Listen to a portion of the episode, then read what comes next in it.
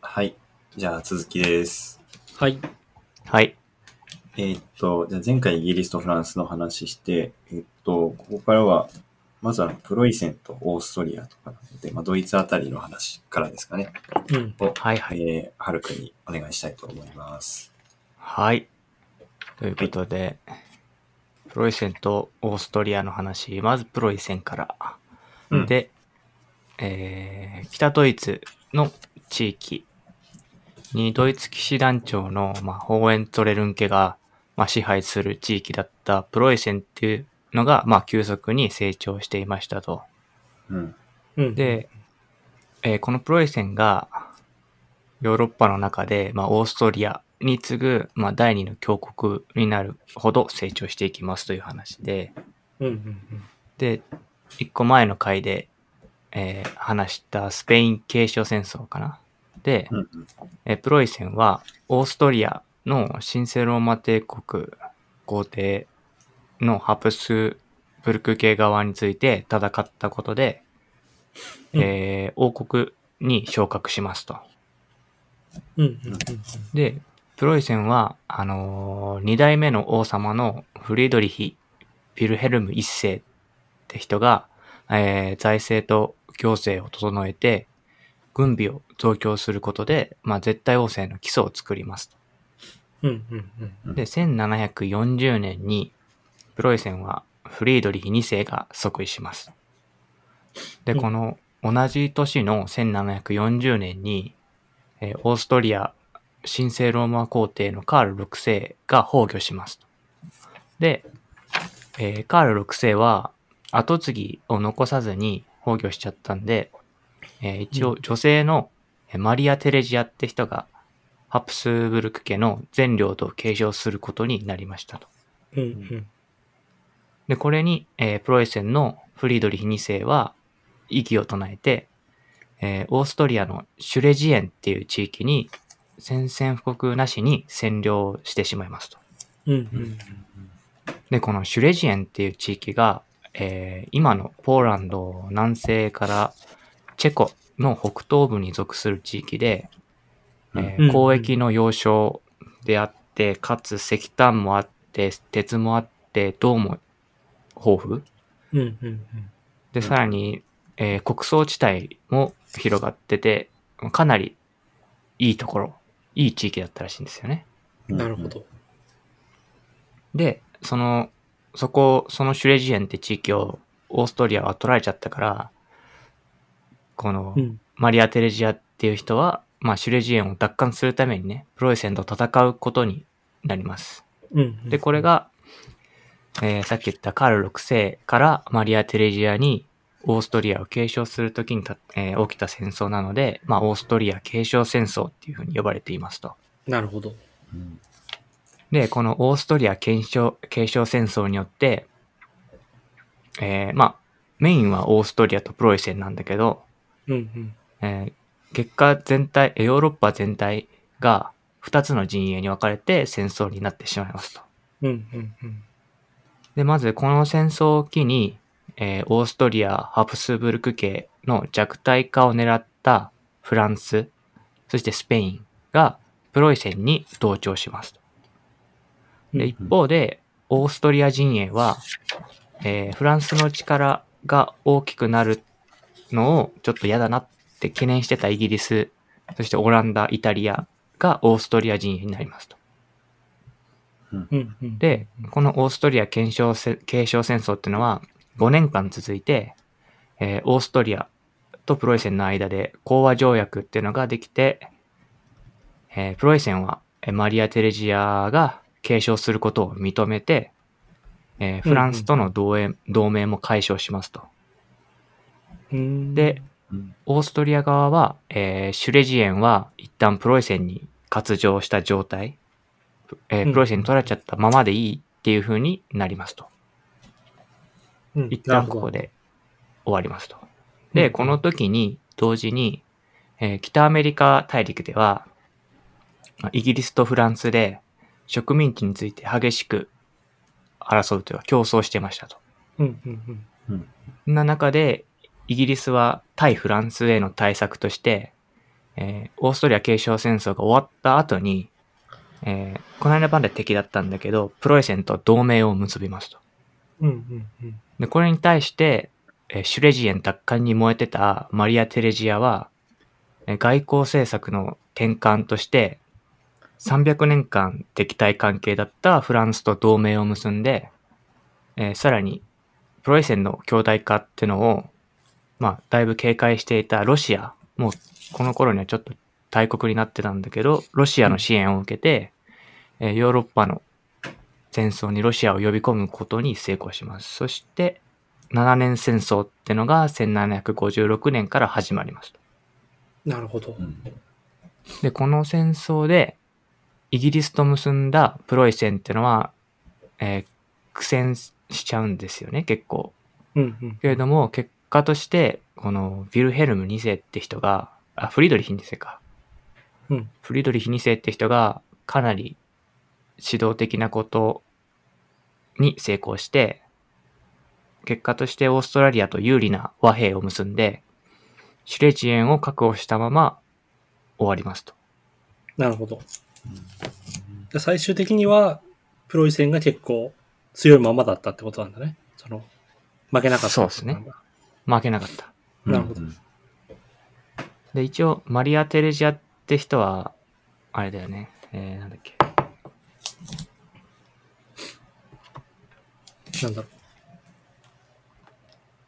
マリー・アントワネットのお母さんね。あ、ちょっとめっちゃと忘れしちゃった。ああ、そうなんだ。確か。マリー・アントワネットってルイ16世の奥さん。あれ？になるのかな？なんかあの、ああれ違うっけ？パン、あの、パンがなければお菓子食べればの人。そうだね。先生、そうそう。そうだよね。そう、フランスに行くのね。うん。そう、その人のお母さんが一応マリア・テレジアってそういうです。マリア・テレジアの娘がフランスに嫁ぐってことなんだ、その後。そうだね。だからここで300年間敵敵対関係だったフランスと同盟結んでるから行くってことになるのかな？ああ、なるほどね。うんでも本当なんかその、昨日の敵は今日の友っていうかさ、なんか、今日の友は明日の敵なのかもしれないけどさ、なんかそういうこう、うん目まぐるしくね、なんか同盟関係が変わる感じだよね。ヨーロッパの、この戦争の時代って。そうね、うんまさに。だからここは本当大転換って感じなんだろうね。フランスにとっても、オーストリアにとっても。なるほどね。はい。で、えープロイセンの内政の話としては、うん。フリードリヒって人は、えー君主は国家第一のしもべっていう風に自称してて、うんうんえーフランス啓蒙思想っていうのを取り入れますと。で、えー信教、えー宗教を信じる自由っていうのを認めて、産業の育成とか司法改革、国民の福祉っていうのを向上するってことを目標に掲げて政策を展開しましたと。うんうんで、この時のプロイセンっていうのは、えー市民層がまだ成長が十分じゃなくって、えー君主主義で改革を進める体制が取られましたと。うん。うんうん。で、これを啓蒙先制主義っていうらしいですと。なるほど。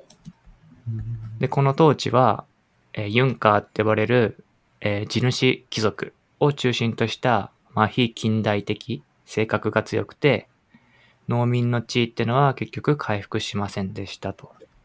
うんうんうん。うんうん。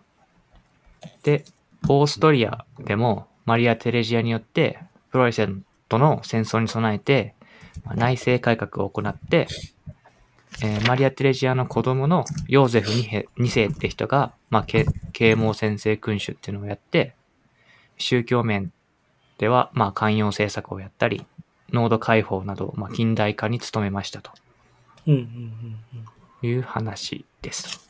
なるほど。なんかその日本ってさ、あの、うん明治維新からその日本をこう、なんていうの？こう国家として作っていくときにさ、プロイセンにすごい参考にしてるじゃない、プロイセンはい。で、うんに学びに行ったりとかさ。で、うんやっぱそれってこう、日本もさ、その、イギリスとかフランスに比べたらさ、なんていうの、そういう市民層のさ、経済力とかビジネスとかさ、そういうのが多分、そんな成長してなかったから、日本もやっぱり上からの近代化をやってる国なわけじゃない？そのはいはい明治維新で。うんそういうところが同じだったからプロイセンから学んだっていうことなのかな。ああ。うん。そまあ他の国からももちろんね、あの、イギリス系の議会をさ、こう入れたりとかいろいろあるけど、なんか、プロイセン、産業周りとか結構プロイセンからなんか学んでるような気が、う。うん。うんそんな感じだった気がするんだよね、確かね。うんうん。うろ覚えだけど。なるほど。うんうん。まあそういうのあるよね。あの、なんだ、いわゆる開発独裁みたいなものをさ、最近っぽい言い方で言うと、それもやっぱりそういうね、上からの近代化っていうか、の例だし、なんか、一個そういうやり方はあるんだろうなって気がしますよね。そうだね。うん。まあ、実際プレゼンはうまいこと言ってますしね。うんうん。かなり。で、こっからが、北方戦争とロシアの話になるんですね。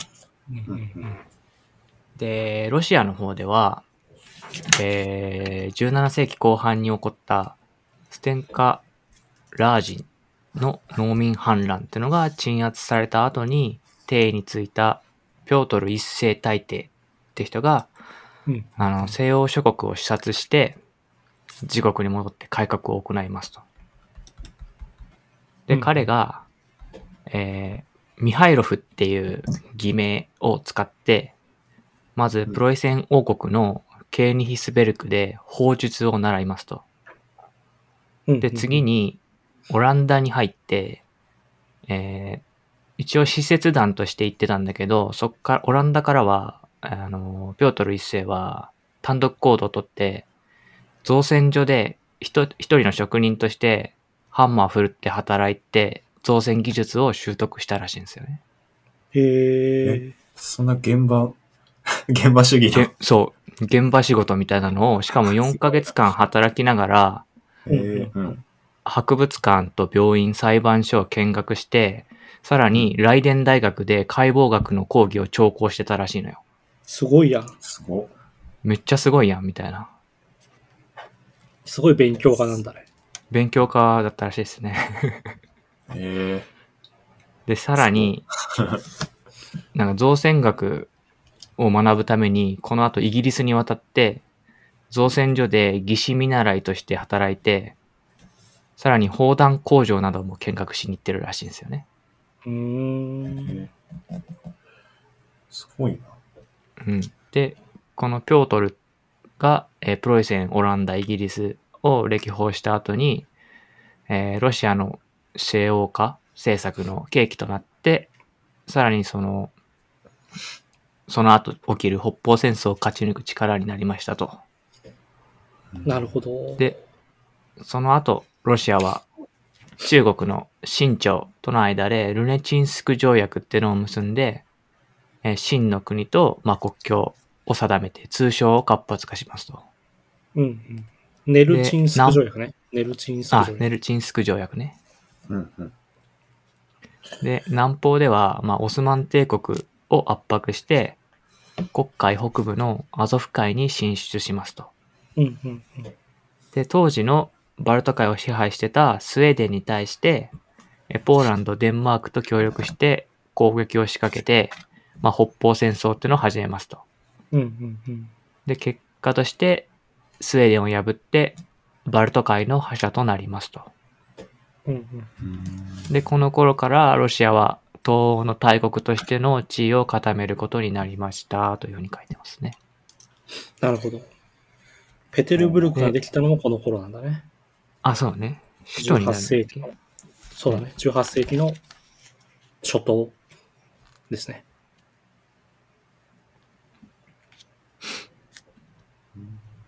なるほど。すごいな。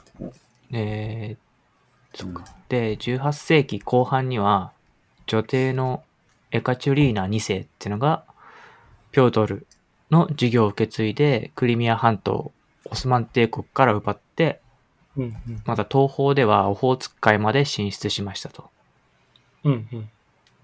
で、このエカチェリーナ2世って人は、日本にも興味があって、えー、三重県の漁師さんが嵐でロシアに漂流した時に、えー日本へ送り届けるついでに、海軍軍人のラクスマンって人を同行させて、うんうんえー江戸幕府に対して開国を要求したりしてましたと。なるほど。うん。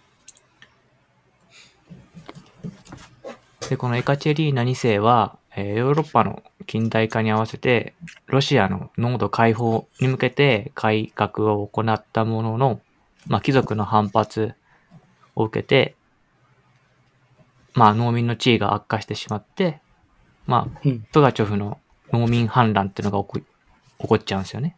うんで、貴族側と妥協して、えー濃度性を強化する方向に舵を取ってしまいましたとなるほどね。いう流れになってますね。なるほど。ラクスマンね。ラクスマン。はい。じゃあ、ポーランドの分割の話に入りますと。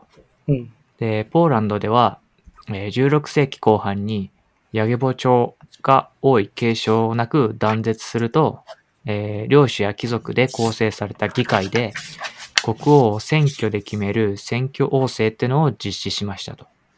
うんうんうん。で当然選挙では、まあ、有力貴族の間で争いが起こったり、えー国王候補には、えーフランスとかスウェーデンの王家出身の人も参加できたり、うんうんうん。できる選挙制だったらしく、まあ、結果として、えーポーランドは衰退する方向になったらしいんですよね。うんうん。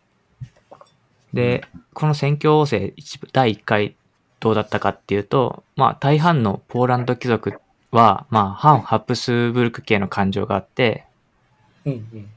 えーえー反ハプスブルク系側の人としてフランス出身の22歳の若い国王って人が即位したらしいんですよね。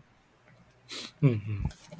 で、その時の議会で、まあ、新国王即位にあたって、まあ、様々な、まあ、法と特権を尊重して、まあ、宗教的に寛容なことを、えーまあ、認めさせたり、まあ、あと議会を2年ごとに開催したり、まあ、議会の同意なしで課税をしないことなどを定めて、まあ、統治の契約を認めさせたりしましたと。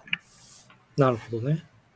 うん、で、けでもまあ即位してたった4ヶ月後に兄シャルル9世がまあ亡くなってしまって、うんうん。その法を聞いた夜に、この時のフランス出身の王ってのが、ポーランドに、ポーランドからフランスに帰ってしまいますと。うんうんうん。で、そのままフランス王になると。うーん。つまりポーランド王は4ヶ月後に夜逃げした国王として、歴史に残って。なんか歴史に残ってて、だその後もなんか期間を虚しく待ったが結局新たな選挙の準備に入ったっていうふうに書かれてた。へえ。うんいや、そうか。そう、げそういうのもあったらしないよな。うんうん。なるほどね。え、それがヤゲボ朝断絶っていうこと？いや、ヤゲボ朝はもうその前の話だそのね。前の話だね。ああ、なるほどね。うんオッケーオッケーそのあ、うんヤゲボ朝まではちゃんと子供が王位を継承してたのかなちゃんと。はいはいはい。で、それが一旦途絶えたから、まあ選挙王政でやろうかなという話になって、はいはい。その最初に選んだ人が4ヶ月後に夜逃げしちゃうと。なるほどど。なるほど。うんうん。なるほどな。で、で、そんなことしてる間にっていうことなのね。そう。そうこうしてる間に、まあ、ロシアとスウェーデンが戦う北方戦争が始まりますと。で、この北方戦争は、えーロシアとスウェーデンが主たる対立国なんだけれども、えーポーランドも、えーロシアと結んで戦いますと。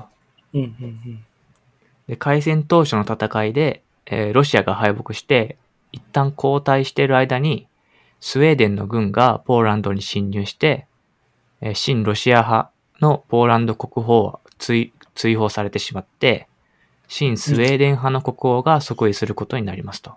うんうんでその後の国王選出も、えーロシア、プロイセン、オーストリア、フランスなどの有力国が介入することになって、えー次第に国家の統一の維持が難しくなってくると。うん。うんうんうん。でそして、プロイセン、ロシア、オーストリアによって、第1回ポーランド分割ってのが提案されて、えーうん統治されることになりましたと。なるほど。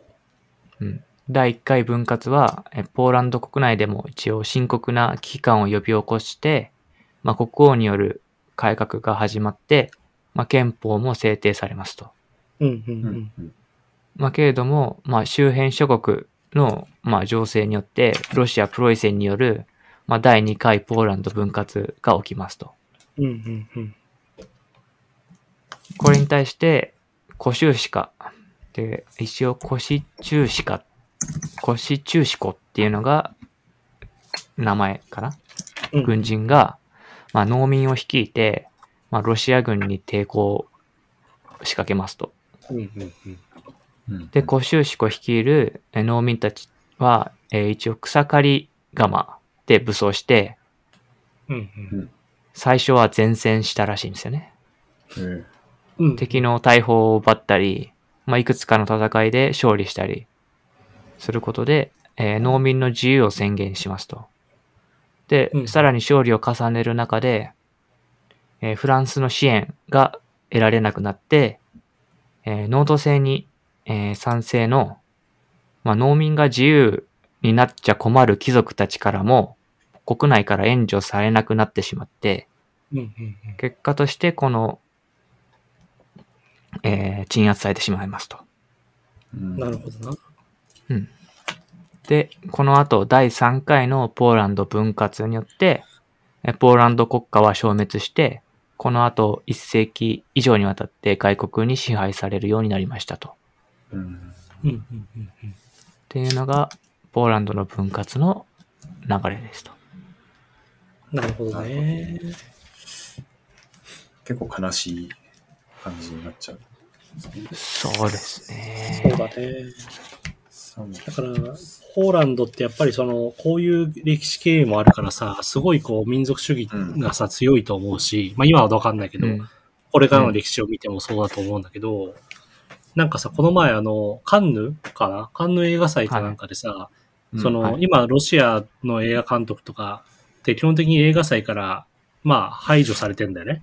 基本的にはお出展取りやめとかになってるのが多いんだけど、うんなんかロシア人監督の、その作品が、か多分カンヌだったんだけどね、その出たんだよね。その映画祭に。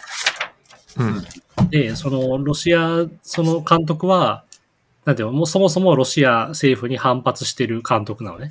だからうんなんていうの今、その政権に対して批判的な作風で知られてる監督で、で、今回出したその作品っていうのも、まあ直接的じゃないけど、その、そういう権力批判というか、こう、その今のロシアを、あまあ批判するようなものは込められていると見えなくもないみたいな作品らしいんだけど、うんで、でもそのさ、今の映画界の中でいろんなその国ごとにさ、そういろんな意見があるわけじゃん。そういうロシア人の監督の作品をさ、出展することについて。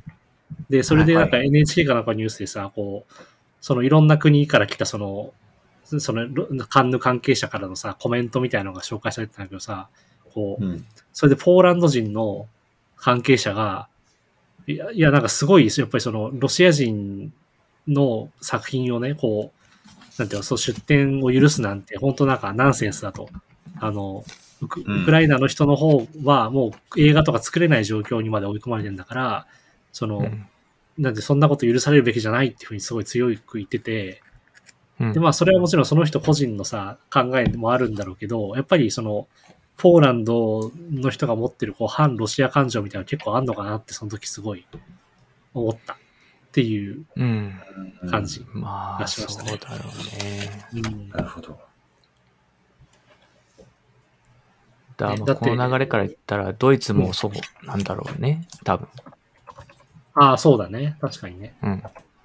うんうん。まあ。でもさ、ポーランドからしたらさ、その、まあ、地政学的に見たらさ、ウクライナの次は我々かっていうところにあるわけじゃんその、はいはいはいはい、そうね。なんか結構やっぱりその、なんだよ、日本、まあ日本もさ、ロシアとお隣とはいえさ、まあうん海を隔てちゃってる、まあ海というかね、まあその北方領土はあるとはいえ、そのう、ん。まださ、なんかこう攻められるかもって感覚ないけどさ、なんかう、ん。やっぱりポーランドの人とかの方がその辺は本当すごいシビアっていうか、こうなんか他人事じゃないっていうかさ、ウクライナがあさ、そういう感じあるんじゃないかなって思うよね。ポーランド、まあ国境は接してはないのか、ロシアと。あ、そうだね。そうだね。うん。そうか。え、でもベラルーシって基本的にはロシア寄りなんじゃない？確か。ああ、そうなんだ。わかんないけど。その辺ほんとね、分かってないんだよな。勉強しないといけない。うんいや、正直むずいよね。あの、その旧ソ連のさ、こう、国は、なんか旧ソ連国ってい言っちゃわない方がいい可能性もあるみたいなのも結構あるからさ、国ごとの事情によってね。ああ、あ、でもこれあれか。なんか、ポーランドのうんちょっと上みたいなところにロシアの飛び地みたいなのがあるのか。ああ、そうなんだ。うん。今なんか、画像検索と本当だ。してカリーニン、カリーニングラードっていうのがあるね。間違いない。うん。まあそうだね。そうあれだね、その、バルト三国の、バルト三国じゃないや。バルト三国か。バルト三国の下にあるね、なんか飛び地が。はいはい。こういうのもなんか歴史的経緯を感じさせますよね。ちょっとうん、なんか、あるね、。あるんだろうなって気がするな。ああ。正直、この辺だ、ポーランドって聞いてイメージするものも正直、まあ、い今の作りの話とかもあんまよく知らなかったし、なんかあんま、うん。まあそうだよね。なんか今の地図で見るとさ、その、ポーランドってその今話したプロイセンとかはい。の、まあプロイセンもね、ポーランドからこのシュレジエン、あ、ププロイセンはあれか。シュレジエンはオーストリアから奪ってるんだけど、うん、そうね。今多分シュレジエンって呼ばれてるエリアはポーランドの中にあるんじゃない？多分。うんうん。とか、まあ、ちょっとややこしいね。さすがに東欧のこのうん領土のね、あれは。はいはい。うん。ちょっと難しいね。勉強しないといけないですね。勉強しなきゃなんだ。そうね。シュレジエンは一応ポーランドの南西今は部ですそうだね中にある。うんああ、そっかそっか。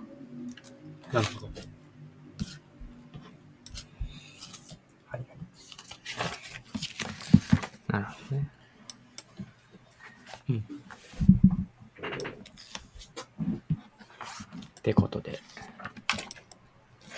うん。OK です。ヨーロッパ諸国の海外進出っていうところを最後にやりますと。はい。次の章ね。うん、ちょっと章が変わるんだけど、で、ここの最初のパートのアジア、アジア市場の攻防っていう話になりますと。うんうんうん。で、まあ、ヨーロッパで起きた、まあ、大航海時代に、で、アジアに進出してきたのは、まあ、アジアの域内貿易に参加するっていう点と、まあ、インド航路を開拓したポルトガルってのは、まあ、インドのゴアを占領して、1510年ね、に占領して、アジア貿易の拠点として、まあ、それまで香辛料貿易を独占していたムスリム商人と競合しつつ、まあ、支配地を広げていきますと。うんうんうん。で、1517年には、まあ、ポルトガルは明の公州と通称を求めて、うんえー57年にはマカオに居住権を獲得しますと。うんうんで、このマカオを拠点にして、対中国貿易を展開しますと。うん。うん。で、1543年に、えーポルトガルの、ポルトガル人の乗った船があ種子島に漂着したことをきっかけに、えー日本の長崎の平戸に来航して、えー17世紀初めまで日本と通商関係を持ちますと。うんうんうん。で、その後にアジアにおけるポルトガル勢力は王室の独占業で国内産業の発展につながらず、長続きしませんでしたと。うんうんうんで、これが、えー、ポルトガルの話で。うん。で、こ他方、スペインは、えーフェリペ2世時代にフィリピンを占領して、これをメキシコと結んで、えーマニラを拠点としたアジア貿易っていうのを展開していましたと。うんうんうん。で、次、オランダの話で、オランダは1602年に東インド会社を設立して、アジアに進出しますと。うんで、ジャワ島の、えーバダビア、現在のジャカルタを拠点に、ポルトガル商人を排除しつつ、香辛料貿易の実権を握っていきましたと。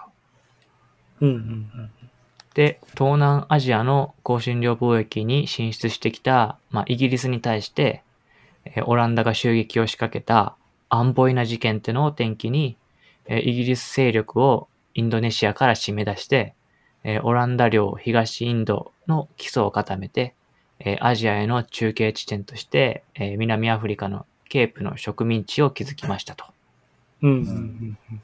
ていうのがオランダの流れか。なるほどね。で、次、次はイギリスと。で、イギリスは、まあ、1600年に東インド会社を設立して、えー17世紀初めに東アジアへ参入しようとするものの、えー同訓連合のスペインとポルトガルと対抗する必要があって、さらにさっき説明したアンボイナ事件もあって、うんうんえーインドの経営に力を注ぐことになりましたと。はい。で、イギリスは対オランダについて、えー3回の英蘭戦争を通じて、えー17世紀末には世界貿易の覇権争いで優位に立ちますと。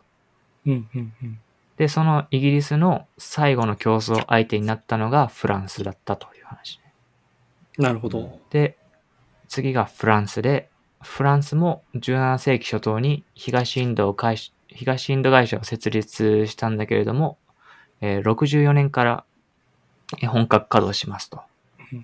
で、主にインドに進出してイギリスと対抗しますと。で、イギリスとフランスは、えーインドのムガル帝国の皇帝や、まあ、地方政権の許可のもとで、インドに進出するものの、まあ、結局現地の内紛とか、地方豪族の勢力争いに巻き込まれますと。うんうんうん。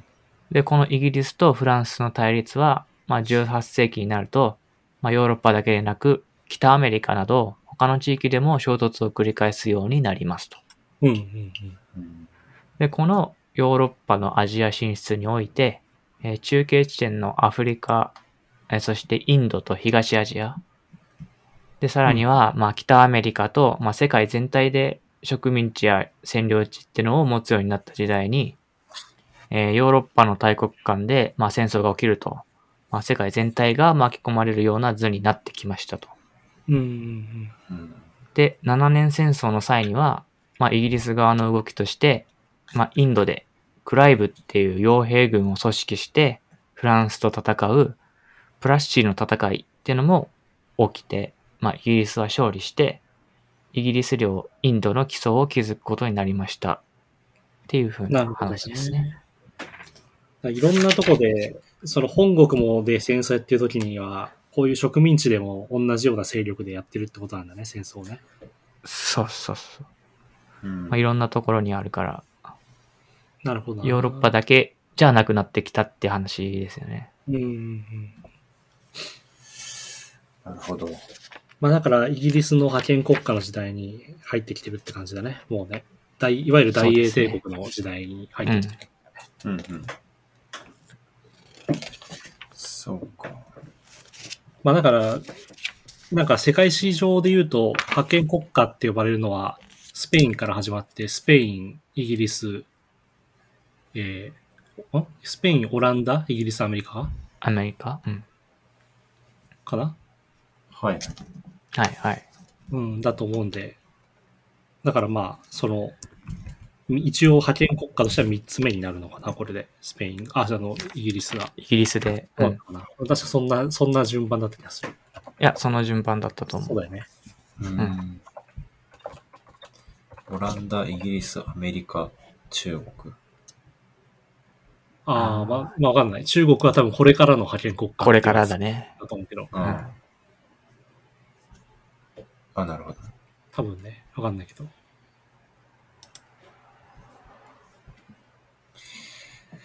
なるほどな。ってところですかね。いいですね。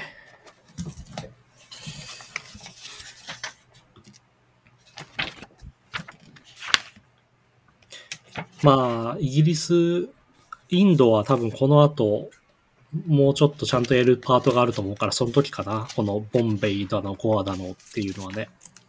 うん。うん。うんうん。こなんかやたらと、その高校の時かな、なんかインドのさ、このどこはフランス領で、どこがイギリス領でっていうのをさ、なんかやたらと覚えさせられた気がするわ。なんか、えうこなんでだったのかななんか、ー、ヒントに詳しい先生だったんだよ。うん、なのかもね。なんかさ、教科書によって結構その重視する、なんかどういう地図を載っけるかとかさ、結構違うからさ、たまたまその使ってた教科書が、インドの、その、なんていうの、うん。この、この時代のインドの地図が載ってて、それでいっぱい見たってことなのかもしれないけど。ああ。ああ。まあ、インドよりアメリカの方が熱く語ってた印象あるけどね、俺は。俺の先生はって感じだけど。ああ、なるほどね。まあアメリカもね、うんその、その独立までにはいろいろそうそあるからね。これから話すと思うけど。そうだう。うね。ん。そうだね。まあだからスペインが15、6世紀に勢いがあって、で、17世紀がオランダで、で、まあこっからイギリスが上がってって、基本的には18世紀がイギリスの時代だと考えていいと思うんで、今は10、あ、ごめん、そう19世紀はイギリスの時代だから、今やってるのは17、18世紀だから、イギリスの覇権国家前夜っていう感じまで来てるって前夜感じかな。ですね。うんはい。で、20世紀がアメリカね。で、21世紀は、わからない。覇権国家っていうものがもうななくなるのかもしれないとかっていうね、話もありますけどね。